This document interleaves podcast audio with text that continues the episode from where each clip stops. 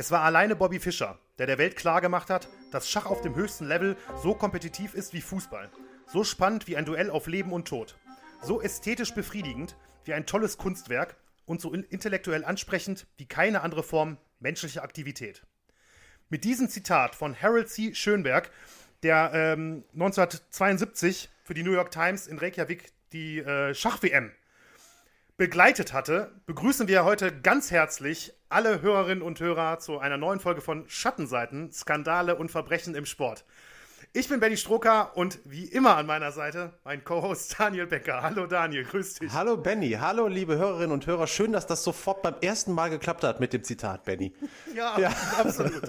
absolut. Ich bin mir auch sicher, dass wir hatten keine, keine Anlaufschwierigkeiten heute. Sehr gut, ja. Ja, ja ähm, das Zitat hat, denke ich, schon klar gemacht, jedem Hörer klar gemacht, denen, die es äh, von dem Tipp letzte Woche von dir noch nicht wussten. Ich weiß nämlich, dass der ein oder andere tatsächlich äh, ja, clever genug war, daraus zu schließen, äh, worum es vielleicht geht in dieser Woche. Es geht um Schach, es geht um Bobby Fischer, eins, ja, einer der umstrittensten, aber auch einen der größten Schachspieler aller Zeiten. Äh, ja, Daniel, vielleicht erstmal kurze Zusammenfassung von deiner Seite. Was erwartet uns denn heute? Ja, äh, also erstmal äh, Grüße auch an Peter. Also das ist zumindest der, der ich, von ja. dem ich äh, weiß, äh, dass Richtig. er das Thema erraten hat. Und, äh, also, also, nicht nur Sportart, sondern Thema sogar. Hut ab, ne? oder wie wir in Fachkreisen sagen, Chateau. Aber ähm, ja, zu unserem Thema diese Woche. Bobby Fischer am 20. Dezember 2020, also dieses Jahr, hätte eigentlich die nächste Schach-WM in Dubai stattfinden sollen. Und so haben wir tatsächlich einen etwas, einen fast aktuellen Bezug. Äh, mhm. zu unserer Folge. Äh, wie so viele große Ereignisse ist aber auch diese äh, Weltmeisterschaft verschoben worden und zwar auf Herbst 2021. Ähm, dennoch so als kleine Reminiszenz daran ähm, soll es heute um den ersten US-amerikanischen Schachweltmeister gehen. Das war nämlich äh, Bobby Fischer, den wir gerade schon ähm, genannt haben, äh, der immer noch heute als einer der besten, für manche sogar immer noch als der beste äh, Schachspieler der Geschichte gilt, ähm, der aber ähm, auch eine, eine ganz andere Seite hatte und ähm, ja, sein Leben lang ja, enfant terrible war, schon in, frühen, äh, in, in der frühen Phase seiner Karriere, der nachher von den USA gejagter Steuerhinterzieher war, der in den letzten Lebensjahren lautstarker Verschwörungstheoretiker und sogar Holocaustleugner war. Ähm, also all das äh, sind Themen, die uns heute erwarten werden und ähm, die Frage, die ich aber zuerst mal an dich stellen möchte, Benny, ist, und ähm, vielleicht ähm, ist das auch äh, bestimmt interessant für unsere Hörer, wie ist denn dein Verhältnis zum Thema Schach? Spielst du und wenn ja, wie schlecht?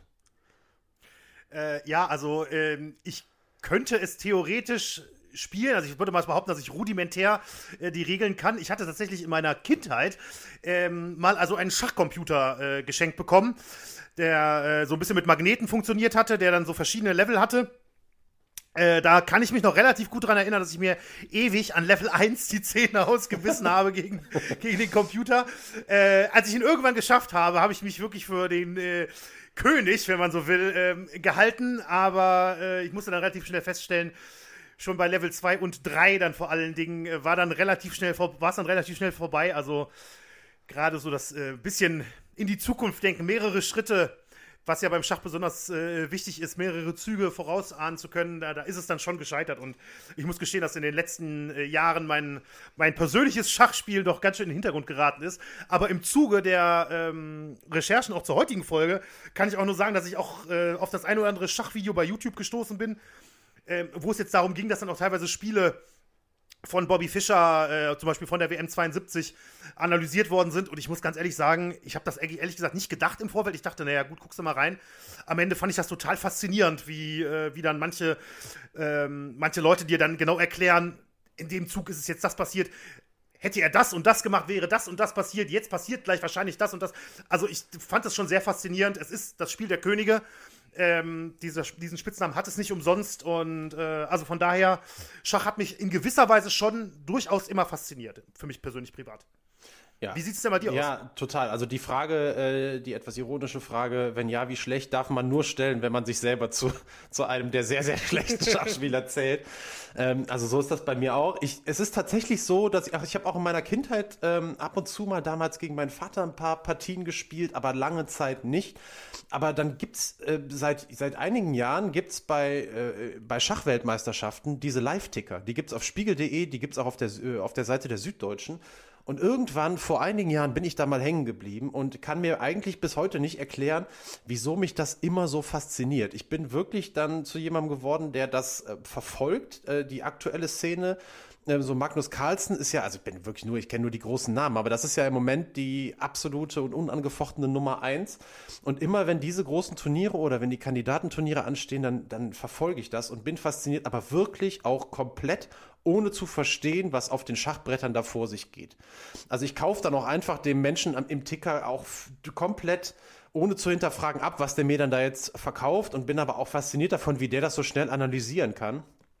Und äh, ich bin tatsächlich äh, fasziniert, ohne wirklich äh, von mir zu sagen, dass ich das kann. Und das, obwohl ich dann doch in den letzten, ich weiß gar nicht, wann wir angefangen haben, äh, vor anderthalb Jahren oder so zum ersten Mal, alle paar Monate mit meinem Schwiegerpapa äh, eine äh, Partie Fernschach spiele.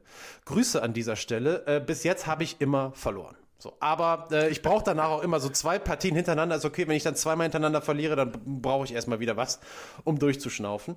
Aber ähm, ich glaube und ich hoffe, ähm, dass wir ähm, zumindest was den, was den Schachteil in dieser Folge angeht, ähm, vielleicht wirklich den einen oder anderen ähm, ähm, da mal auf den Zug bringen können, also sich vielleicht ein bisschen mit Schach auseinanderzusetzen ähm, da gibt es bestimmt äh, Leute draußen, die da weiterkommen als wir, wenn die sich damit befassen. Behaupte ich mal. Mit, mit, mit Sicherheit. Äh, ganz, Aber vielleicht ist sicher. ja auch, äh, hat ja auch ein bisschen vom Schachgenie Bobby Fischers bei der ganzen Recherche, die du in die Folge gesteckt hast, jetzt auf dich abgefärbt für deine nächsten Partien gegen deinen Schwiegerpapa. Ich hoffe natürlich, dass die Wahnsinnsseite ja. eher äh, im Hintergrund das bleibt. Hoffe ich, das hoffe ich auch. Also die eine Seite nehme ich gerne, ähm, die andere lieber nicht.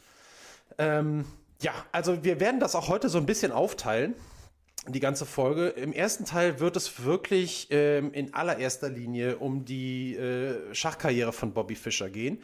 Ähm, da werden wir ihn begleiten bis zur Weltmeisterschaft 1972. Ähm, die werden wir dann auch etwas genauer unter die Lupe nehmen. Das ist aber dann auch gleichzeitig der Part, wo es ähm, wo das Schachspiel so ein bisschen in den Hintergrund rückt und wo dann die Person Bobby Fischer in den äh, Vordergrund sich schiebt. Ähm, denn die WM 72 und auch das, was direkt danach dann passiert, das kann man auch absolut als Knackpunkt sehen ähm, zu einer gewissen Radikalisierung, die Bobby Fischer als Person ähm, äh, ja dann annimmt und äh, dann wird es im, im zweiten, im hinteren Teil dann ähm, tatsächlich mehr, also viel weniger dann um das Schachspiel gehen und auch weniger um das Schachgenie, sondern dann um den Menschen Bobby Fischer. Ähm, auch dann ja mit dramatischem Ende hinten raus. Ähm, dann wollen wir aber auch noch mal kurz äh, ein, zwei Fragen hinten noch diskutieren. Äh, haben wir uns ein bisschen was überlegt und äh, dann würde ich einfach sagen, legen wir mal los. Und äh, absolut, ja wie immer, das hatten wir ja letzte Woche auch schon so, das hat, ist ja jetzt schon angeklungen, ist es jetzt nicht ein konkreter Skandal, der jetzt im Vordergrund steht, sondern ähm, ist wieder ähm, die Person der Skandal, um es mal so zu sagen. Ja, genau, ja. fangen wir an ähm, mit Teil 1, äh, Bobby Fischers Schachkarriere. Geboren am 9. März 1943 in Chicago. Ähm, aufgewachsen in ärmlichen Verhältnissen, aber in Brooklyn und zwar bei seiner alleinerziehenden Mutter äh, Regina, Regina und mit seiner fünf Jahre älteren Schwester Joanne. Juristischer Vater von Bobby Fischer war Re Reginas deutscher Ehemann, der Biophysiker Hans-Gerhard Fischer, den äh, diese 1933 in Moskau geheiratet hatte, von dem sie sich aber zwei Jahre nach der Geburt von ähm, Bobby Fischer hat scheiden lassen. Nach Spekulationen, die sich auf Berichte des FBI stützen, war allerdings wahrscheinlich nicht Hans-Gerhard Fischer der Vater, sondern ein ungarischer Ingenieurwissenschaftler namens Paul Nemeny. Der hat in der Zeit vor Fischers Geburt nämlich eine sehr enge Beziehung zu Fischers Mutter gehabt und, und das ist dann noch so ein äh, Teil, der dann darauf hinwies, ihr später regelmäßig Geld überwiesen. Man geht halt davon aus, dass das als Unterstützung für den jungen Bobby war. Ähm, Fischer war sechs Jahre alt, andere Quellen sagen vier Jahre, ähm, aber die meisten gehen davon aus, dass er sechs Jahre alt war, als ihm seine Schwester Joanne ein Schachbrett geschenkt hat. Und ähm, es gab eigentlich da keine lange Eingewöhnungszeit zwischen Bobby Fischer und Schach, denn äh, sofort äh, hat er sich eigentlich nur noch diesem Spiel gewidmet. War schon als Achtjähriger Mitglied im äh, weltbekannten Brooklyn Chess Club und hat dort Unterricht genommen und galt schon im Alter von zwölf Jahren als einer der besten Nachwuchsspieler in den Vereinigten Staaten. Ähm, Im Alter von 15 wird ihm ein Intelligenzquotient von 185, es gibt auch Quellen, die sagen 181 oder 186. Wir bleiben mal äh, fast in der Mitte mit 184, der wurde ihm attestiert. Äh, in der Schule ist er als Genie und gleichzeitig aber auch als arrogant und extrem unbequem bekannt. Und tatsächlich ist ihm das Schulleben eher Last als Freude und er, ver er, verlässt die Highschool schon im Alter von 15 Jahren. Etwas früher, nämlich schon im Jahr 1956, als er 13 Jahre alt war, wird Fischer erstmal Junior, äh, Junior Champion in den USA und trifft im selben Jahr auf den internationalen Meister Donald Byrne, der zu diesem Zeitpunkt äh, doppelt so alt war wie Fischer und als einer der besten Spieler der USA zur damaligen Zeit galt. Und das Duell, das die beiden ähm, spielten bei den US-Meisterschaften, das soll als Partie des Jahrhunderts ähm, in die Schachgeschichte eingehen. Und das ist so das Ding mit Schach, dass man jetzt diese Partie nicht so einfach nacherzählen kann. Also wenn man jetzt anfängt, Züge zu erzählen, dann leuchten wahrscheinlich bei den allermeisten nur Fragezeichen im Kopf auf. Ähm, weil man sich so tief, du hast es ja auch eben schon gesagt, man muss sich so tief in eine Partie hineinversetzen, um wirklich zu verstehen, was da vor sich geht, dass das ein unfassbarer Zeitaufwand ist, wirklich nur ein einzelnes ähm, Schachmatch zu analysieren. Aber wir können trotzdem mal versuchen, so ein bisschen auf die konkrete Geschichte da einzugehen und rauszustellen, was das Besondere bei dieser Partie war. Äh, es war nämlich so, dass sich Fischer, äh, nochmal zur Erinnerung, der war 13 Jahre alt, sich ziemlich schnell eine sehr gute Stellung erarbeitet hat dann aber einen Zug gemacht hat, der, so heißt es, entweder ziemlich dämlich oder ziemlich schlau war. Auf jeden Fall war er sehr ungewöhnlich. Er hat nämlich seine Dame geopfert. Ähm, die Dame, das wissen wahrscheinlich die meisten, die stärkste Figur auf dem Schachbrett. Und tatsächlich ist es dann so, dass sich der Zug eben nicht als dämlich, sondern als absolut genial herausstellt. Und Byrne muss recht schnell anerkennen, dass seine Stellung auf einmal so schlecht ist, dass er das Spiel nicht mehr wird gewinnen können und es auch nicht mehr unentschieden gestalten kann. Häufig ist es so, dass Gegner, die ihre eigene Niederlage zweifelsfrei analysieren können, aufgeben und dass das Spiel dann nicht zu Ende gespielt wird. Aber Burn spielt weiter und äh, man fragte sich damals, ob er das jetzt einfach gemacht hat, weil er noch auf einen Fehler von Fischer gehofft hat oder, und das hat er selber später so angegeben, dass er so beeindruckt war, dass er Fischer die Folgen des unerwarteten Damenopfers komplett entfalten lassen wollte äh, und ihn dann auch, ihm dann auch sozusagen die Ehre gab, ihn schachmatt zu setzen. Ähm, und dadurch, dass Burn das, das, das Spiel auch hat zu Ende laufen lassen, ähm, konnte sich der ganze Mythos rundherum entwickeln und das Spiel ging als Partie des Jahrhunderts in die Geschichte ein.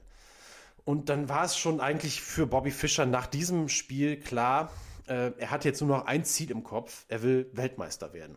Und dazu muss er die sowjetischen Schachspieler schlagen, die zu dieser Zeit ähm, als die besten der Welt gelten. Ähm, ein Jahr später, im Alter von 14 Jahren, wird Fischer erstmal der jüngste nationale Meister der USA. Und im Alter von 15 Jahren wird er der zur damaligen Zeit jüngste Schachgroßmeister der Geschichte. Mittlerweile gibt es über 20 Schachspieler, die jünger waren, als sie den, ähm, den äh, als sie Schachgroßmeister wurden. Der jüngste, das ist äh, der Russe Sergei Karjakin, der ist 1990er ähm, Baujahr, sagt man ja dann immer. Der wurde im Alter von zwölf Jahren schon ähm, Schachgroßmeister. Und Magnus Carlsen habe ich eben schon mal angesprochen, der war 13 als er Großmeister wurde. Und da müssen wir einen ganz kleinen Mini-Exkurs mal eben äh, einbauen. Äh, um zu erklären, also Großmeister, das ist vom Weltschachverband FIDE der verliehene Titel, äh, der höchste vom Schachverband FIDE verliehene Titel für Turnierschachspieler. Es gab früher sehr, sehr wenige, die diesen Titel trugen. Heute gibt es deutlich mehr. Äh, 2018 sprach man ungefähr von 1700 Menschen weltweit, die den Titel ähm, Schachgroßmeister trugen. Der Titel wird auf Lebenszeit verliehen, er kann aber bei grobem Fehlverhalten auch aberkannt werden. Weil es heutzutage sehr, sehr viel mehr Großmeister gibt als früher, wird, ähm, wenn, man von der Spiel, wenn man die Spielstärke in der Schachöffentlichkeit einschätzen möchte, äh, das meist über die sogenannte Elo-Zahl gemacht. Das ist eine Wertungszahl, die die Spielstärke von Schachspielern anzeigt. Das Prinzip, das mathematisch dem Ganzen zugrunde liegt, das ist jetzt nicht so einfach zu erklären, ist aber auch nicht so wichtig. Es reicht zu verstehen, dass man Punkte sammeln und auch verlieren kann, und zwar bei jeder Partie. Und die Anzahl der Punkte ist abhängig von der eigenen Spielstärke und von der Spielstärke des Gegners. Ähm, Großmeister kommen normalerweise auf eine Elo-Zahl von mindestens 2500 Punkten. Ab 2600 Punkten kann man von der erweiterten Weltspitze sprechen.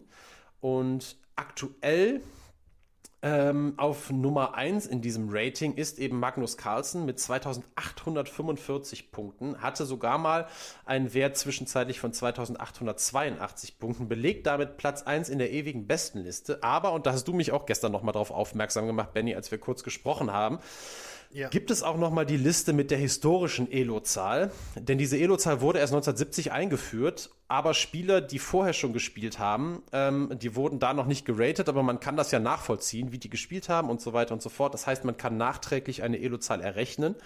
Und die höchste jemals erreichte historische Elo-Zahl liegt bei 2895, höher also als die von Magnus Carlsen und die ist eben die Elo-Zahl von Bobby Fischer. Und auch aus diesem Grund gilt Fischer auch heute noch für einige als der beste Schachspieler der Geschichte. So, deswegen, das war ein kleiner Exkurs um mal zwei Schlagworte, die einfach wichtig sind, um Schach so ein bisschen einschätzen zu können, hier mal zu nennen. Gehen wir aber erstmal zurück zu Fischers Schachkarriere. Der gewinnt nämlich zwischen 1958 und 1967 alle äh, alle Titel bei seinen acht Teilnahmen an den US-Meisterschaften. 1964 gelingt es ihm sogar, alle elf Partien bei einer US-Meisterschaft zu gewinnen. Und ähm, viele Schachspieler wissen das. Gerade auf höchstem Level ist ein Remis im Schach ein sehr, sehr häufiges Ergebnis. Und dass jemand so viele Spiele hintereinander gewinnt, war damals und ist auch heute noch sehr, sehr ungewöhnlich. Gerade auf diesem Level ist natürlich völlig klar, dass wenn jemand spielstärker ist als der andere, der schlägt ihn auch hundertmal hintereinander. Aber wenn sich alle im Prinzip fast mehr oder weniger auf Augenhöhe begegnen, dann gibt es eben sehr, sehr häufig Remis. 1959, dann im Alter von 16 Jahren, nahm Fischer zum ersten Mal an einem äh, sogenannten Kandidatenturnier teil. Äh, und auch das wissen Schachkenner, bei diesen Turnieren wird der Herausforderer für den amtierenden Schachweltmeister bei der kommenden Schach-WM ausgespielt. Das heißt, wer dieses Turnier gewinnt, spielt gegen den Titelverteidiger. Beim Kandidatenturnier 1959 in Jugoslawien wird Fischer allerdings nur Fünfter, qualifiziert sich also nicht für die WM. Bei seinem zweiten Kandidatenturnier 1962 in Curaçao wird er Vierter und die drei vor ihm platzierten Spieler stammen alle aus der Sowjetunion in diesem Turnier beschuldigt Fischer ähm, die Gruppe der sowjetischen Schachspieler, untereinander Remisabsprachen getroffen zu haben, aus dem einfachen Grund, um ihm nämlich jede Möglichkeit zu nehmen, am Ende ganz oben zu stehen. Und da haben wir schon mal den ersten Vorgeschmack auf eine politische Ebene, die uns auch begleiten wird heute ähm, und die auch Fischer in seiner äh, Schachkarriere immer begleitet hat. Denn der Kalte Krieg ist damals äh, 1962 in vollem Gange und je stärker Fischer wird, desto größer wird auch der Wunsch der USA, die eigentlich als unschlagbar geltenden Spieler aus der Sowjetunion zu schlagen und damit tatsächlich auch einen, einen Rundensieg, einen Punktsieg im Kalten Krieg zu erzielen. So wurde das damals gesehen und natürlich dann auch von der anderen Seite ähm, äh, von der Sowjetunion, die eben genau das verhindern wollten. Tatsächlich hat der Weltschachverband als Reaktion auf Fischers Kritik ähm, für kommende Kandidatenturniere den Modus geändert, sodass solche Absprachen ähm, untereinander unmöglich geworden sind. Ja, eigentlich hatte Fischer äh, im Vorfeld angekündigt, schon im Jahr 1963 Weltmeister werden zu wollen. Daraus wurde aber eben nun nichts. Und äh, als Reaktion auf das Kandidatenturnier und auf die Umstände drumherum, wie eben ja äh, dargelegt, hat sich Fischer zum ersten Mal in seiner Karriere weitgehend vom Turnierschach zurückgezogen für eine gewisse Zeit. Er kommt dann zurück 1967 ähm, zum Kandidatenturnier und da hat er tatsächlich riesige Chancen, äh, den Platz des Herausforderers bei der Schach-WM äh, einzunehmen. Allerdings führten auch in diesem Turnier dann jetzt Streitigkeiten mit den Organisatoren dazu, dass er trotz starker Auftritte äh, erstmal zu einigen Partien aus Protest nicht antrat. Die wurden dann auch dementsprechend als verloren gewertet. Und schließlich, als sich dann die Streitigkeiten nicht beilegen ließen, ist er komplett ausgestiegen. Dann jetzt kommen wir aber langsam dahin, äh, zum, äh, auf dem Weg zur Schach-WM 1972. Das soll nämlich dann seine WM werden. Und auf dem Weg dahin äh, legt er eine Serie hin, die absolut unvergleichlich ist. Also ähm, er gewinnt nämlich, wir hatten ja eben schon mal die Phase, wo er mal elf Partien gewonnen hat. Und jetzt auf dem absolut höchsten Level ähm, bei der Qualifikation zu den Kandidatenturnieren und bei, den Kandidaten, bei dem Kandidatenturnier selber gewinnt er 20 Partien hintereinander. Das muss man sich einfach nochmal in den Kopf rufen. Dieses Level, ich habe mal mich an einer kleinen Analogie versucht, damit man das ein bisschen einordnen kann. Wenn wir jetzt behaupten, Bobby Fischer ist Rafael Nadal, der auf dem Weg zum großen Finale gegen Roger Federer 20 Mal in Folge gegen Novak Djokovic gewinnt und das in einem Sportart, angenommen nämlich im Tennis, würde automatisch eine Partie Remis enden, wenn einer den ersten und der andere den zweiten Satz gewinnt. Wenn das die Spielregeln wäre und Nadal würde 20 Mal in Folge trotzdem Djokovic äh, schlagen, um dann gegen Federer anzutreten, äh, das ist ungefähr das, was Fischer da hingelegt hat. Das muss man sich wirklich. Eigentlich unvorstellbar. Der, ja, das also ist. Ich glaube auch nicht, dass das nochmal kommt. Ähm, mhm. Ja, wer, wer weiß. Also ich bin kein Schachexperte. Klar, ich weiß, was du meinst, ja, ja aber ähm, ja, wenn man, wenn man sich diesen Vergleich gerade mit dem Tennis, äh, diesen Tennisvergleich jetzt mal vorstellt, dann weiß man einfach, was das für eine un unglaubliche Leistung ist. Und ähm, ich fand das auch ganz faszinierend, wie, wie Fischer auch, ich habe so eine, so eine Dokumentation auf, äh, auf YouTube gesehen, die von, von Arte und dem ZDF produziert war, ähm, wo zwischendurch ich mal total überrascht war, als es mal so einen ganzen Abschnitt gab, der gezeigt hat, wie Fischer äh, trainiert hat und ähm, das wirklich äh, also wirklich, wirklich körperliches Fitnesstraining gemacht hat. Der war in den äh, Catskills in New York, was dann auch in dem, in dem Ausschnitt dann im US-Fernsehen angesprochen wurde. Normalerweise kommen hier die Boxweltmeister hin und so, weil das ist auch der, der Ort, wo in den 80ern Mike Tyson zum Beispiel äh, zum Weltmeister geformt wurde. Und da war halt auch einfach Bobby Fischer und der hat wirklich einfach nur ein stringides äh, Fitnessprogramm durchgezogen, um körperlich körperlich fit zu sein. Und in anderen Momenten hast du gesehen, wie er irgendwelche Schachbücher durchblättert und auch anhand der Interviews, ähm, die, die gegeben worden sind, im Prinzip, die, die im Prinzip klar geworden ist, der blättert quasi, weiß ich nicht, der guckt sich eine Seite drei Sekunden an und blättert weiter. Und die haben behauptet, er hat sich in der Zwischenzeit alle Züge, die da waren, komplett eingeprägt. Also, mit, also absolut faszinierend. Wirklich absolut faszinierend. Ein, äh, ein absolutes Genie auf dem Gebiet. Und ähm, wie du es schon sagst, wir kommen jetzt gleich zu der, wirklich dann zu der WM 72 und da sollte sich dann alles für ihn auszahlen. Ja, ein gesunder Geist in einem gesunden Körper. Passt, glaube ich, ganz gut dazu. Ähm, ja. dieser Ausspruch. Und das ist im Übrigen genau das, was auch Magnus Carlsen heute auszeichnet. Der ist, ähm, kann man ja mal googeln, der ist ein absoluter Athlet. Der, äh, der Junge ist ja immer noch total jung. Naja, also diese 20 Siege Bobby Fischer im Vorfeld der Schach-WM 1972 äh, großartige Leistung. Das Turnier, zu dem er dann fahren darf, wird nach langen Diskussionen im isländischen Reykjavik stattfinden. Und das nehmen wir schon mal vorweg. Diese Partie gegen Boris Spassky, auf den er da trifft, die wird nachher zum Match des Jahrhunderts ausgerufen. Wir, haben, wir erinnern uns, Fischer war ja schon Teil der Partie des Jahrhunderts und jetzt wird er auch noch Teil des Match des Jahrhunderts. Also es gibt da die wahnwitzigsten äh, Namen übrigens für besondere Partien der Schachgeschichte. Da kann ich nur jedem mal empfehlen, äh, das mal zu googeln. Also das ist eine Liste von, ich weiß nicht, 50, 60 äh, crazy Namen. Ich weiß nicht, die uruguayische äh, ach, ganz ehrlich, ich weiß nicht. Es sind die, es sind die seltsamsten Namen dabei, ähm, aber alle haben irgendwie was Besonderes. Aber Match des Jahrhunderts muss man auch erstmal werden. Und ähm, ja, das ist also gleich tatsächlich dann der nächste Punkt, auf den wir kommen. Bevor wir das aber machen, ähm, noch einmal, damit wir jetzt diesen, diesen kleinen Schachteil auch jetzt mal abschließen, ähm, also der sich wirklich jetzt in erster Linie mit Schach beschäftigt, ähm, nochmal ein paar Fakten, um das nochmal äh, alles so ein bisschen zu sammeln, was, was Bobby Fischer da wirklich gemacht hat. Die längste Siegesserie der Geschichte mit 20 Siegen am Stück haben wir eben angesprochen. Mit 15 Jahren der jüngste Großmeister der Geschichte, zumindest zur damaligen Zeit. Mit 14 der jüngste US-Meister der Geschichte und eben bis heute die höchste historische Elo-Zahl. Also Bobby Fischer, äh, ein absolutes Genie äh, des Schachsports. Das, ähm, das ist völlig umstritten, äh, unumstritten. Umstritten ist das Adjektiv, das man ihm verleihen kann, wenn es dann um seine Persönlichkeit geht. Das wollen wir uns jetzt gleich alles genauer angucken. Erstmal im Rahmen der Schach-WM 1972. Da geht es allerdings auch nochmal so ein bisschen wirklich auch um Schach selber. Ähm, das machen wir gleich. Zuerst hören wir wie immer einmal rein in Sunday von unserem Kollegen Mick, den ihr bei Instagram unter ober823 finden und ihm dort folgen könnt. Und einmal kurz durchatmen. Sunday und dann kommt Benny. Bis gleich.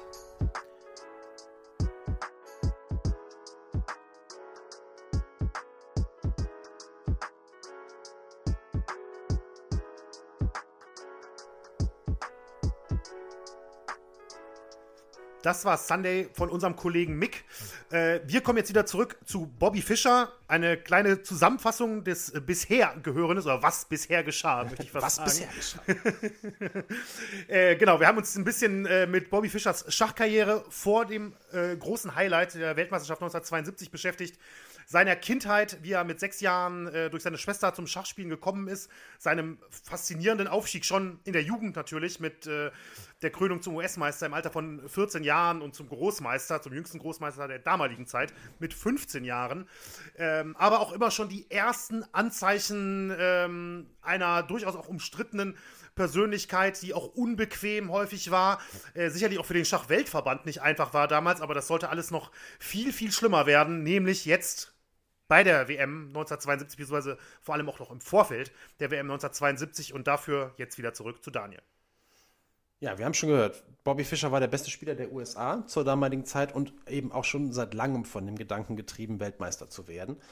Äh, dennoch hätte er die Reise nach Reykjavik zunächst eigentlich gar nicht antreten wollen, denn die damals umgerechnet rund 300 375.000 D-Mark, ja, 375.000 D-Mark ausgeschriebenes Preisgeld waren ihm nicht genug. Es brauchte tatsächlich erstmal ähm, einen privaten Investor, der einen zusätzlichen Scheck in Höhe von 125.000 D-Mark umgerechnet ausgestellt hat und den Anruf des damaligen US-Außenministers Henry Kissinger, der ihn tatsächlich dann auch dazu überredete, ähm, auch anzutreten. Und da sieht man noch jetzt wirklich die Dimension. Da ruft der US-Außenminister an, damit Bobby Fischer bei einer Schachpartie, bei einer Schach-WM antreten soll. Ähm, da ging es nicht nur um zwei Personen. Benny, du willst eingrätschen? Richtig. Ja. Ja, Entschuldigung, ich muss einfach nur, weil ich das Zitat so faszinierend fand. Äh, fand also ja. Kissinger ist wohl, ja. hat das Telefonat wohl eröffnet mit: ja, äh, Hallo, hier ist der schlechteste Schachspieler der Welt. Genau. Ich möchte gerne mit dem besten Schachspieler der Welt sprechen. Ja. ja, bitte. Ja, nee, tatsächlich. Und das ist, ist auch gut, weil das war vielleicht auch der Punkt, ähm, der Fischer dann dann so ein bisschen geschmeichelt hat. Also er wird später noch sehr, sehr große Probleme damit bekommen als Repräsentant der USA, als Repräsentant der westlichen Welt ähm, im Kampf gegen ähm, den Kommunismus und im Kampf gegen die Sowjetunion zu dienen. Aber in diesem Moment ähm, streichelt das sein Ego doch enorm. Gerade dieses Zitat und der Anruf ähm, vom US-Außenminister. Und ähm, er sitzt also zumindest schon mal in Reykjavik. Auch sitzend unterwegs und zwar am 11. Juli 1972 um 17 Uhr ist Boris Spassky, der amtierende Weltmeister. Der sitzt nämlich am Schachbrett.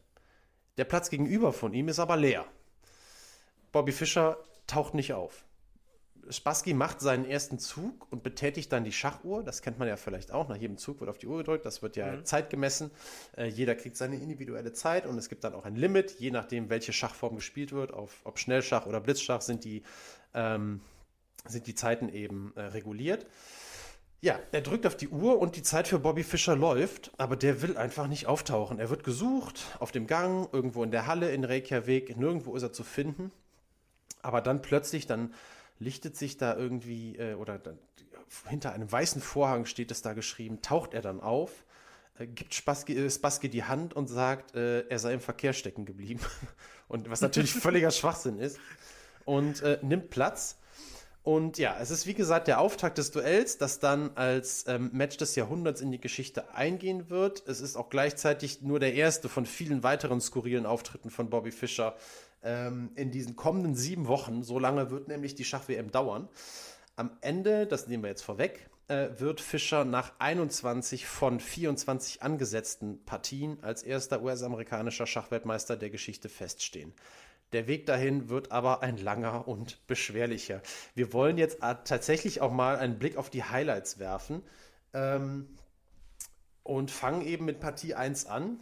Äh, also wir haben ja eben den Start schon gehört, der war ja schon mal nicht äh, nicht so wirklich optimal und Fischer ist die ganze Partie über unruhig. Er kann sich nicht richtig auf das Schachbrett einlassen, er fühlt sich gestört von den Zuschauern und schließlich sogar von den Fernsehkameras.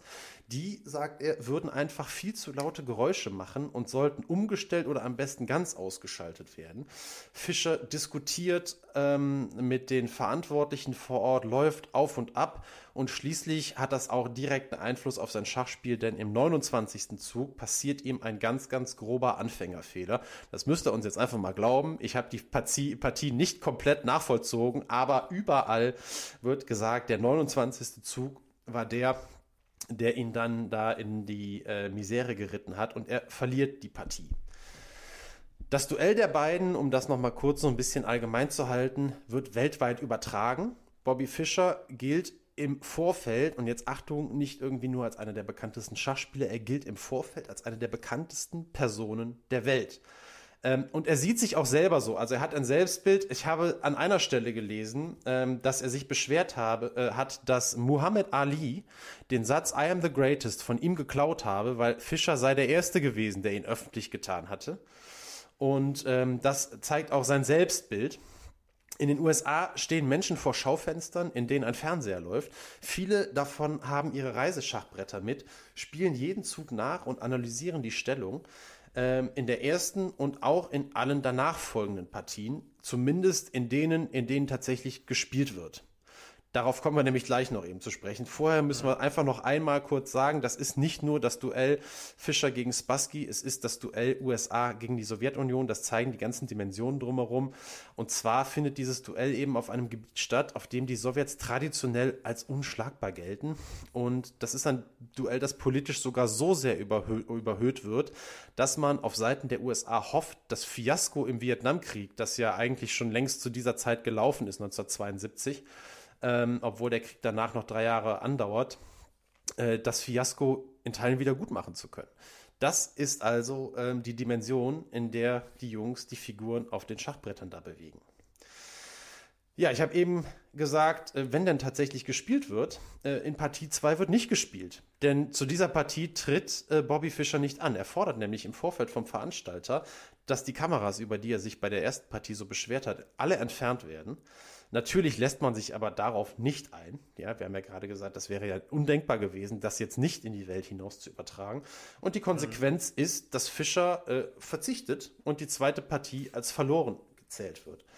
Und ähm, wir haben ja auch eben schon mal anklingen lassen, dass Remis ein sehr, sehr häufiges Ergebnis ist im absoluten Top-Schach. Und ein 0 zu 2 Rückstand nach zwei Partien ist selbst bei einer auf 24 Partien, Partien angesetzten WM, eigentlich gilt das als kaum noch aufzuholen muss man sagen. Also wer da 2-0 in Führung geht, der hat schon einen wahnsinnigen Vorteil.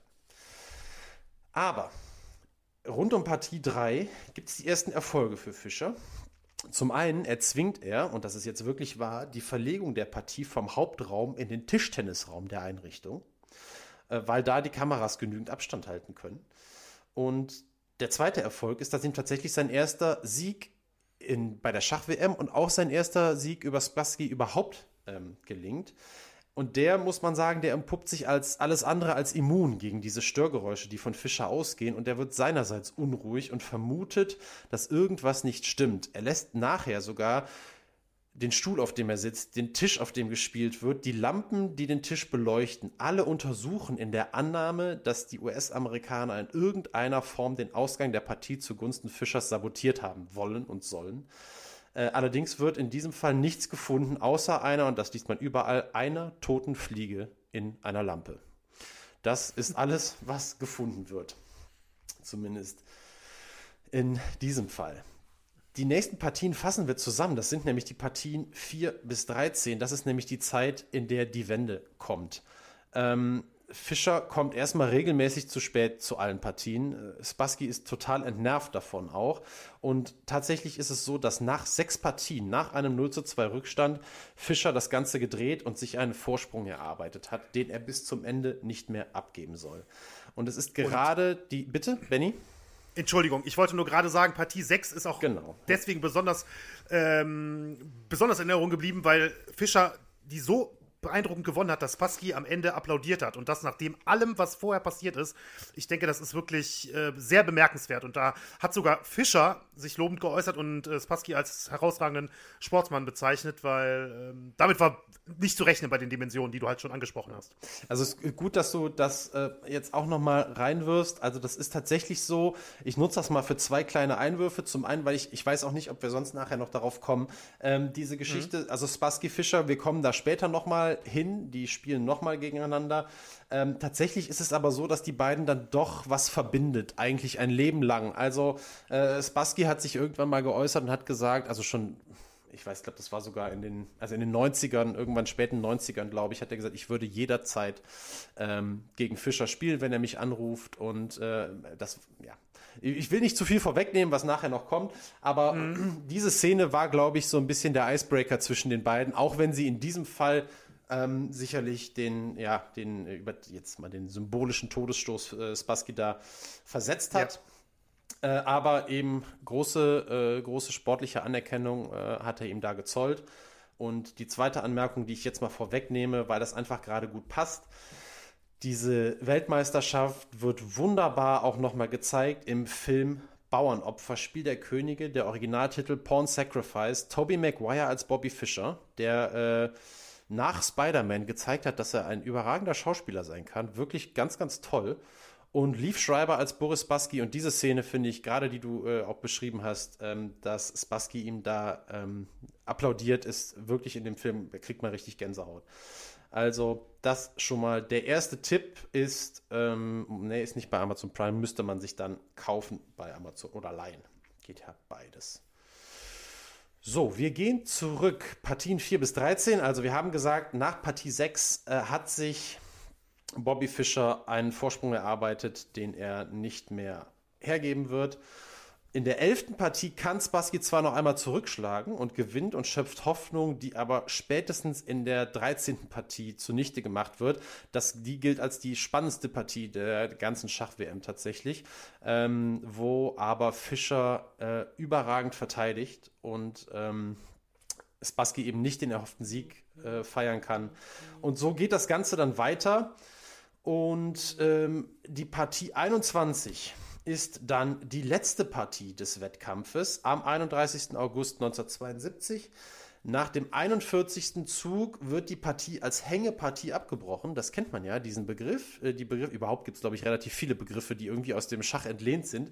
Aber die Hängepartie, die bezeichnet eben eine Partie. Damals war das noch so, nach fünf Stunden musste eine Partie abgebrochen und am nächsten Tag fortgesetzt werden.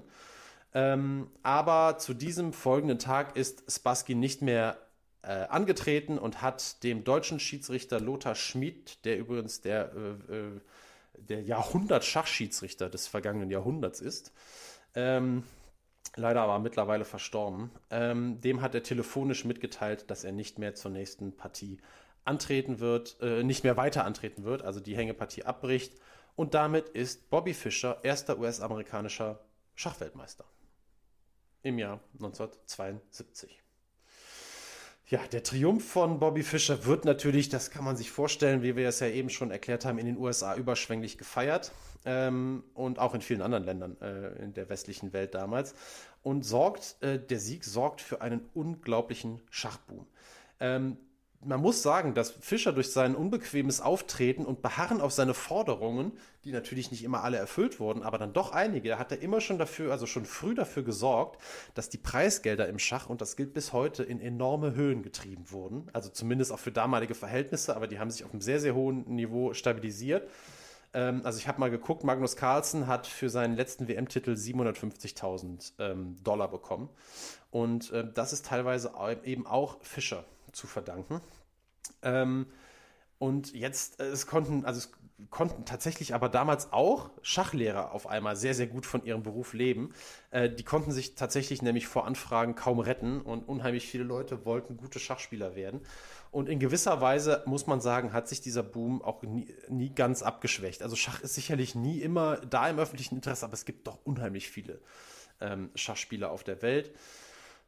Ich glaube, Deutschland ist einfach nicht so das Land, wo Schach so dermaßen im Vordergrund steht. In anderen Ländern sieht das da ganz, ganz anders aus. Und auch immer noch heute in Russland ähm, zum Beispiel ist, äh, ist Schach ganz, ganz weit vorne.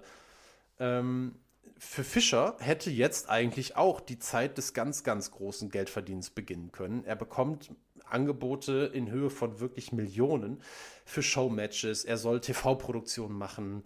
Ähm, er, würde, er kriegt unglaublich hohe Antrittsgelder äh, angeboten. Doch was macht Fischer? Er lehnt alles ab.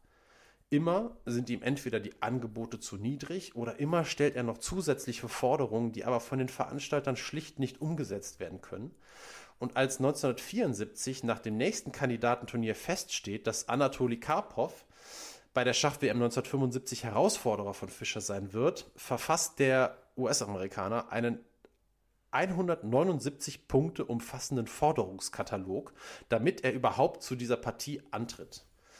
Da kann man sich vorstellen, dass diese Verhandlungen ohne Erfolg bleiben. Die Partie findet nicht statt. 1975 äh, bekommt Fischer seinen Titel aberkannt und Karpov wird zu seinem Nachfolger ernannt. Und in dieser Folge verschwindet Bobby Fischer von der Bildfläche. Ab diesem Punkt 30 Jahre lang wird er kein einziges Interview geben. Er wird zwischenzeitlich als verschollen gelten. Was man weiß, ist, dass Fischer sich immer mehr in die Gedankenwelt einer christlichen Sekte vertieft. Irgendwann wird er zwar auch aus dieser Sekte wieder austreten, aber was er da mitnimmt, wird ihn sein Leben lang bestimmen. Er hat dieser äh, Sekte schon vor der WM 72 angehört, da fing das Ganze an. Und ab jetzt driftet er immer weiter in die Welt der Verschwörungstheorien ab. Sein Hauptangriffsziel ähm, sind Juden, die seiner Meinung nach die Welt lenken und die es auch auf ihn als Person abgesehen haben. Man muss dazu sagen, dass Fischers Mutter Regina Jüdin war. Fischer selbst hat den, ist zwar nicht den Glauben praktizierend aufgewachsen, doch so schwer es ist, die Entwicklung von Fischer die ähm, sehr früh ihren Anfang nahm und jetzt ab Mitte der 70er bis zu seinem Lebensende immer radikalere Züge annahm, wirklich nachzuvollziehen. So häufig trifft man eben auch bei der Recherche auf das komplizierte Verhältnis zwischen äh, von Fischer zu seiner Mutter. Es geht um Erniedrigungen, die er als junges Kind erlebt haben soll, die ihn ein Leben lang geprägt haben und ähm, die er auch mit seinem oder vor allem mit seinem exzentrischen Schachspiel kompensieren wollte. Dazu passen wunderbar zwei Zitate von Bobby Fischer ähm, im englischen Original I love to see them squirm. Übersetzt ist das so etwas wie ich liebe es, sie sich winden zu sehen. Also er spricht damit seine Gegner an. Oder I like the moment when I break a man's ego. Ich liebe es, das Ego eines Mannes brechen zu sehen. Also, das ist, also Schach, ich, das hört man von vielen Schachspielern. Schach ist mehr als nur ein Spiel. Das ist auch ein, ein psychologischer Kampf zweier Menschen. Ähm, das, da ist jetzt Fischer nicht der Einzige, der darauf eingeht, aber ähm, das ist an unheimlich vielen Stellen ist das einfach so zu lesen, dass das, ähm, dass das eigentlich Fischer mehr äh, Genugtuung verschafft hat als, als, äh, als jetzt ein reiner sportlicher Sieg in diesem Fall. Und ähm, er hat damit auch nicht hinter dem Berg gehalten. Also andere, denen es vielleicht ähnlich geht, die würden das in der Öffentlichkeit so nicht sagen. Ähm, er hat das sehr offen gesagt und ähm, ist auch nachher, hat leider, muss man sagen, mit seinen äh, Ansichten nicht immer hinter dem Berg gehalten. Mit dem Wegbrechen des Schachspielens auf höchstem Niveau also, weil er ist nun mal abgetaucht, staute sich äh, jahrelang in Fischer alles an. So ist zumindest die Vermutung. Äh, gegen Ende seines Lebens soll der Vulkanfischer aber noch mehrmals ausbrechen. Ja, 1972 war eigentlich die letzte Partie, 75 hat ja nicht stattgefunden. Es dauerte also 20 Jahre, bis Bobby Fischer auf der Schachbildfläche wieder auftaucht. Und zwar ähm, 20 Jahre nach dem WM-Sieg gibt es ein auf 30 Partien angelegtes Rematch gegen Boris Spassky dass Fischer deutlich mit 17,5 zu 12,5 gewinnen kann. Äh, was die reine Schachleistung angeht, soll dieses Match äh, nicht in die Geschichte eingegangen sein, weil es eben nicht auf dem Niveau stattgefunden hat wie die Partie vor 20 Jahren. Aber bemerkenswert ist, dass Fischer, und das muss man sich wirklich auf der Zunge zergehen lassen, 3,65 Millionen US-Dollar an Preisgeld für dieses inoffizielle Match äh, einheimst. Und zum anderen sorgt das Ganze für Aufsehen, weil, weil dieses Match ähm, auf dem Gebiet des ehemaligen Jugoslawien stattfindet und Fischer damit gegen ein von der US-Regierung ausgeschriebenes Wirtschaftsembargo verstößt. Ähm, er wird daraufhin ähm, mit Haftbefehl gesucht. Ihm drohen in den, US, ja, in den USA bis zu zehn Jahre Haft und eine Geldstrafe bis zu 250.000 Dollar. Und das ist der Moment, an dem Fischer beschließt, nie wieder in die USA zu reisen. Stattdessen flieht er durch die ganze Welt. Äh, ganz häufig war sein Aufenthaltsort unbekannt. Sicher ist, dass er unter anderem in Budapest gelebt hat. Ganz kurze Zeit soll er sich auch in Deutschland aufgehalten haben, unerkannt. Die meiste Zeit über hat er in Japan gelebt und sich gleichzeitig auch häufiger auf den Philippinen aufgehalten. Dort, also auf den Philippinen, hat er auch mehrere Radiointerviews gegeben und äh, in denen zeigte sich, wie stark Fischer mittlerweile in sehr extreme Denkmuster abgewichen war.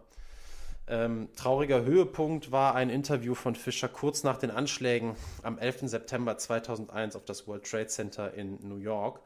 Ähm, ich lese mal nur die deutsche Übersetzung vor. Ich begrüße sehr, was passiert ist. Die USA und Israel haben die Palästinenser jahrelang abgeschlachtet, sie ausgeraubt und abgeschlachtet. Niemand hat sich darum geschert. Jetzt kriegt die USA, was sie verdient. Fuck the US. Ich will sehen, wie die USA ausgelöscht werden. Weiterhin hat er erklärt, dass alle Verantwortlichen der Regierung, unter anderem auch der äh, Präsident George W. Bush, entweder heimlich äh, Juden waren, für die jüdische Weltverschwörung gearbeitet haben oder arbeiten würden und äh, oder zumindest für die CIA, die ebenfalls Teil dieser jüdischen Verschwörung sei. Und in diesem Zusammenhang bezeichnet ähm, Fischer auch den Holocaust als geldbringende Erfindung. Also geht auch nun mal den Weg, äh, tatsächlich den Holocaust zu leugnen immer noch mal auch mit der Erinnerung, dass auch seine Mutter ähm, äh, jüdischen Glaubens war. Ähm, ja, im Jahr 2004 ließ die US-Regierung den Reisepass von ähm, Bobby Fischer für ungültig gültig erklären, woraufhin er beim Versuch der Ausreise aus Japan festgenommen und inhaftiert wurde. Die USA klagen Fischer daraufhin wegen Steuerhinterziehung an und versuchen auf diesem Wege die Abschiebung aus Japan zu erwirken. Fischer gab im Nachhinein an, während seiner Zeit in Haft gefoltert worden zu sein. Seine langjährige Lebensgefährtin Miyoko Watai, das, die galt damals im Übrigen als die beste Schachspielerin Japans und war Generalsekretärin des japanischen Schachverbandes, ähm, initiierte eine internationale Kampagne mit dem Ziel der Freilassung von Fischer. Noch während er in Haft war, heiratete Fischer Watai und ähm, ließ sich dann, nachdem er freigekommen war, mit seiner Ehefrau in Island nieder, wo er politisches Asyl und die isländische Staatsbürgerschaft erhielt. Ähm, ein Sprecher damals des isländischen Außenministeriums sagte, äh, es sei ein, als rein humanitäre Geste zu verstehen und ähm, habe nichts damit zu tun, dass man die unterstütze, dass man die politischen Ansichten von Fischer unterstütze. Ähm, ja, und dann ist es, dauert es äh, noch drei Jahre äh, bis ins Jahr 2008. Dann stirbt Bobby Fischer in Reykjavik, dem Ort seines größten Erfolges, dem Ort, in, an dem er 1972 die Schachweltmeisterschaft äh, im Match des Jahrhunderts gewonnen hat. Und äh, damit ist die Geschichte eines der größten Schachgenies der Welt vorbei und gleichzeitig die Geschichte ein, eines der radikalsten Verschwörungstheoretikers und Antisemiten der Sportgeschichte. Ich glaube, das kann man äh, so auch sagen. Ja. Ne? So ist die Geschichte gelaufen. Ähm, ich hatte ja eben schon mal, das wollte ich eigentlich jetzt machen, den einen Filmtipp vorgezogen. Das ist jetzt ein kleiner harter Bruch, aber ist auch nicht schlimm.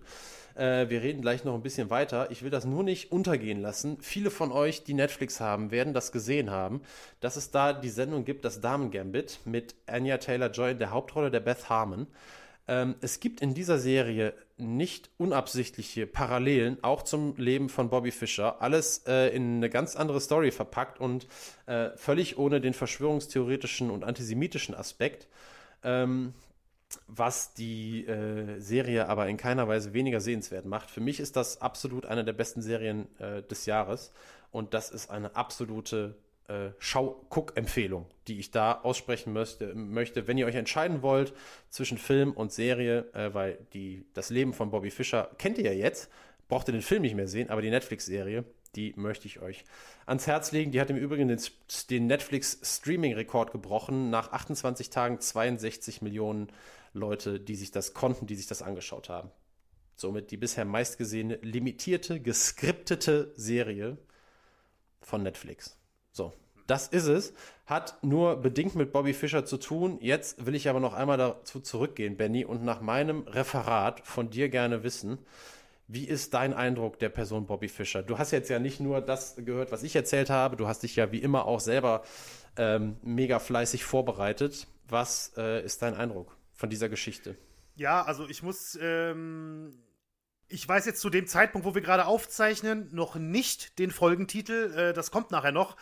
Aber äh, ich musste, als ich äh, mich mit ihm beschäftigt habe, mit seiner Person beschäftigt habe und wie unglaublich fasziniert ich gewesen bin von, von ihm als Schachspieler und auch wie, ähm, ja, wie soll ich das sagen, wie wie unglaublich äh, enttäuscht dann auch teilweise von, von seinen Handlungen und von ihm als Mensch ich dann in vielen Punkten auch gewesen bin, hatte ich immer so direkt so die, die richtige, äh, was mir immer in den Kopf kam, war so zwischen Genie und Wahnsinn. Das hat bei mir ähm, super gut gepasst bei, bei Bobby Fischer. Ich glaube, mehr vielleicht sogar als bei allen anderen äh, Folgen, die wir bisher hatten. Ich glaube, so gut hat wahrscheinlich dieser Ausspruch ähm, noch gar nicht gepasst ähm, in, den, in den letzten Wochen.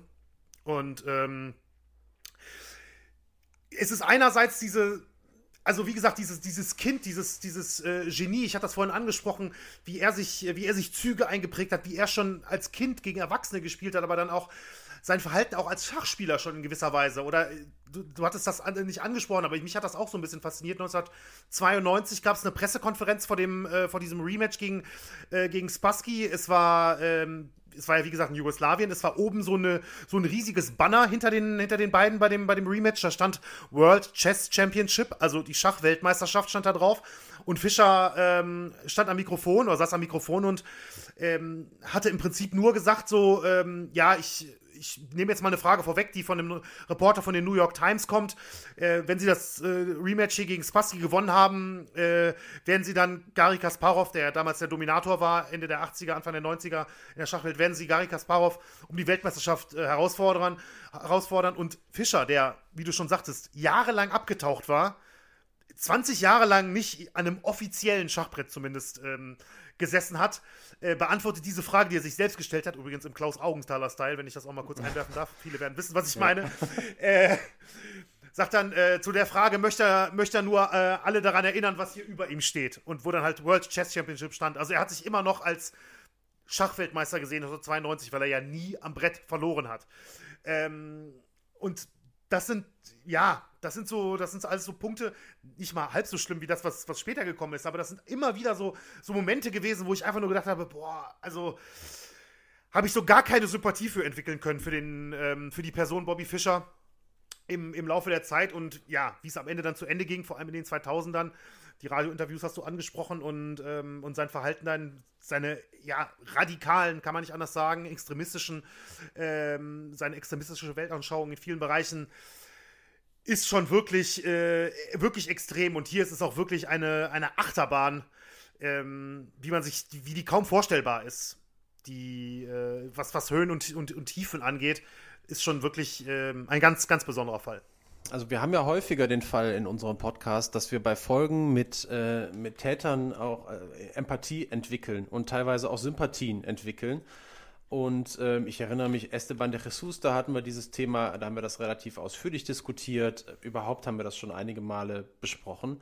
Und ich muss auch sagen, also in dieser Folge ist das was, ist das was völlig anderes. Also es ist auch bei mir zu, zu keinem Zeitpunkt ähm, der, der Gedanke aufgekommen, dass äh, ich Mitleid hätte oder Sympathien irgendwie da entwickeln würde. Das, es ist einfach, das ist einfach so weit weg in diesem Fall ähm, und natürlich müsste man auch trotzdem sagen, auch das hat ja alles Gründe. Und ich, hab, ich konnte jetzt auch nur, weil das alles dann, wir sind auch kein Psychologie-Podcast, aber es, mhm. man muss natürlich dann auch immer irgendwie die Hintergründe betrachten. Ich habe es ganz kurz angesprochen, das Verhältnis äh, zur Mutter, Dinge, die in der Kindheit passiert sein müssen, zu denen man im Übrigen fast nichts findet ähm, außer irgendwelchen ja. Spekulationen. Ähm, es ist aber auch so, dass sich auch kaum jemand über, über Fischer äußert. Ich habe auch mal gelesen, ähm, dass er äh, er hat alles verfolgt, wenn mal was über ihn geschrieben wurde und wenn er gesehen hat, dass sich irgendwelche alten Weggefährten über ihn geäußert haben, also als Zitatgeber aufgetaucht sind, dann hat er die aus seinem Notizbuch rausgestrichen. Äh, mhm. Und dann wurde nie wieder mit denen gesprochen. Und ähm, er hat also auch absolute Loyalität von Leuten, äh, die an seiner Seite sind, ähm, äh, hat er erwartet, hatte aber dementsprechend auch wirklich nur wohl einen sehr, sehr kleinen, äh, kleinen Kreis an Leuten, bei dem das so war. Und ähm, weil du diese Geschichte mit Genie und Wahnsinn angesprochen hast, Benny, könnten wir die Titelvorschläge ähm, ja vorziehen und nicht ganz ans Ende machen, damit wir das jetzt schon mal machen. Wir hatten ja, ich hatte ja einen, einen zarten Versuch gestartet, äh, über äh, unsere äh, Titelvorschläge abstimmen zu lassen. Letzter Woche aus unerfindlichen, unerfindlichen Gründen ist das nicht passiert. Heute habe ich keine drei, ja. aber immerhin, immerhin zwei mitgebracht. Ähm, und die lese ich dir jetzt mal vor und du entscheidest, was wir nehmen. Titel Nummer 1, Genie und Wahnsinn. Die zwei Gesichter von Schachgroßmeister Bobby Fischer. Titel Nummer 2, Dr. Bobby und Mr. Fischer. Genie und Wahnsinn eines Schachgroßmeisters. Ja, so, äh, okay, ich muss wirklich betonen, ich habe wirklich nicht gewusst, was da jetzt Nein, kommt, als ich das eben gibt ja keinen gesagt habe. zu lügen, ne?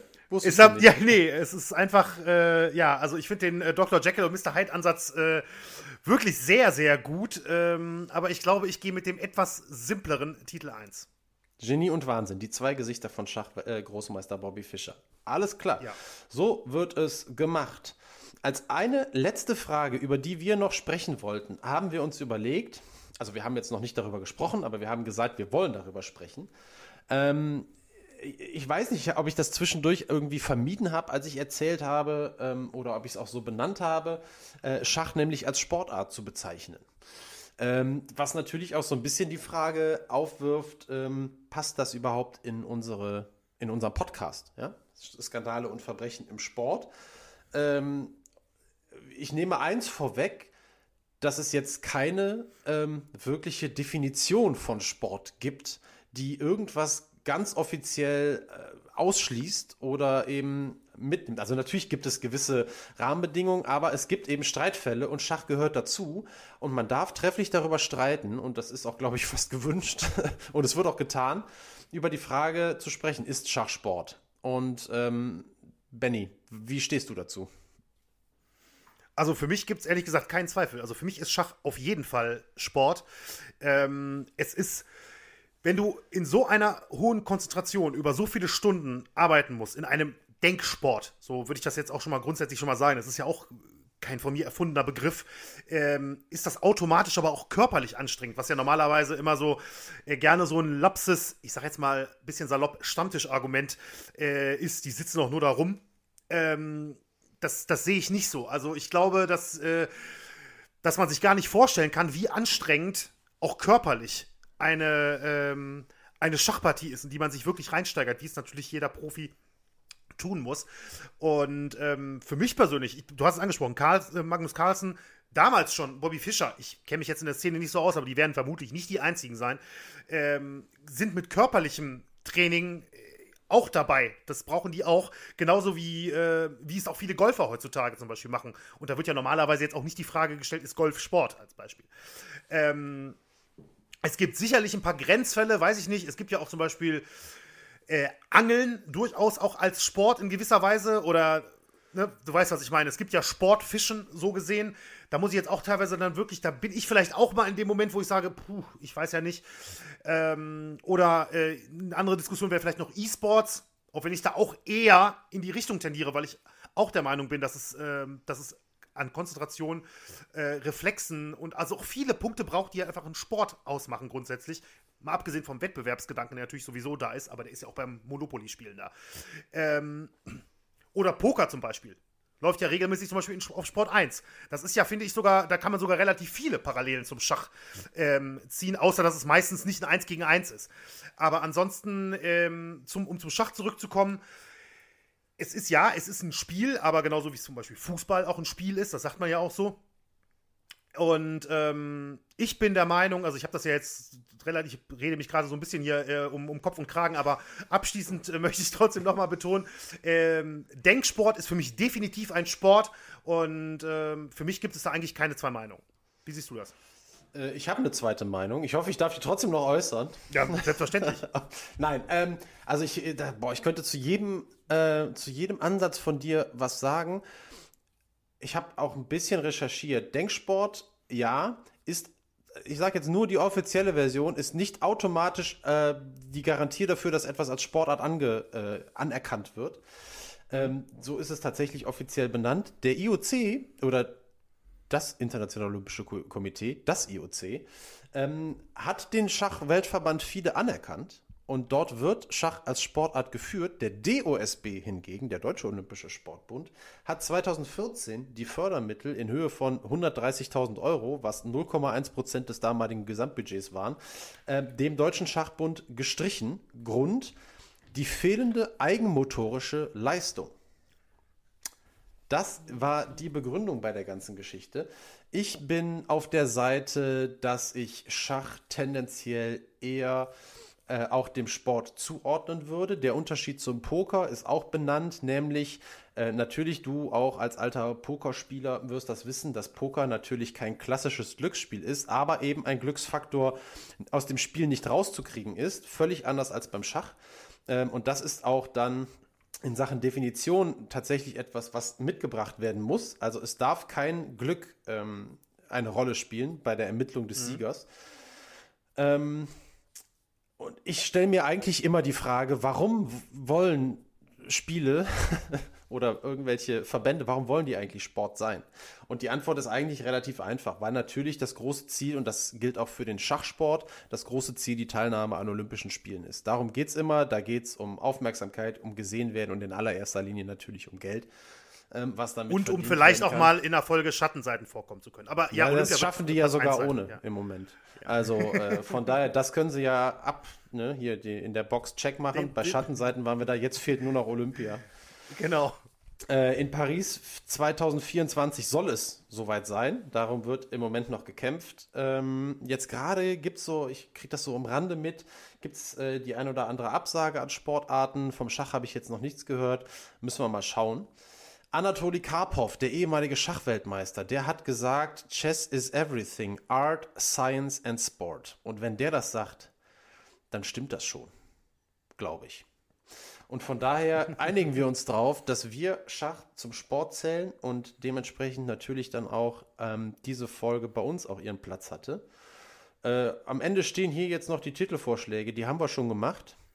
Von ja, daher. deswegen würde ich noch ganz kurz, oh. äh, weil wir gerade dieses Thema hatten, äh, einwerfen wollen, dass ich doch auch finde, dass das ein tolles Thema ist, äh, mit dem sich vielleicht der eine oder andere Hörer auch mal äh, gerne mit seiner Meinung bei uns melden kann. Ähm, also das würde mich auch durchaus interessieren. Also du meinst, ob, ob Schachsport ist? Ja, ja, ja, cool. genau. Ähm, also das finde ich äh, durchaus, wie, wie, gesagt, wir kriegen ja immer äh, hier und da immer mal wieder eine Zuschrift und da würde mich auch wirklich äh, die Meinung des einen oder anderen Hörer interessieren. Wie seht ihr das? Äh, ihr habt gerade ja, unsere Argumente, sage ich mal, gehört. Ähm, aber vielleicht gibt es ja auch ein bisschen was, was komplett in die andere Richtung geht beim einen oder anderen. Da können wir das gerne auch äh, nächste Woche nochmal aufgreifen. Würde mich auf jeden Fall, fände ich auf jeden Fall spannend. Großartige Idee, um unsere Community mit einzubeziehen. Finde ich gut. An der Stelle dann schattenseiten.podcast.gmail.com oder wenn ihr möchtet, auch bei Instagram in der Direktmessage. Müsst ihr uns allerdings erst folgen.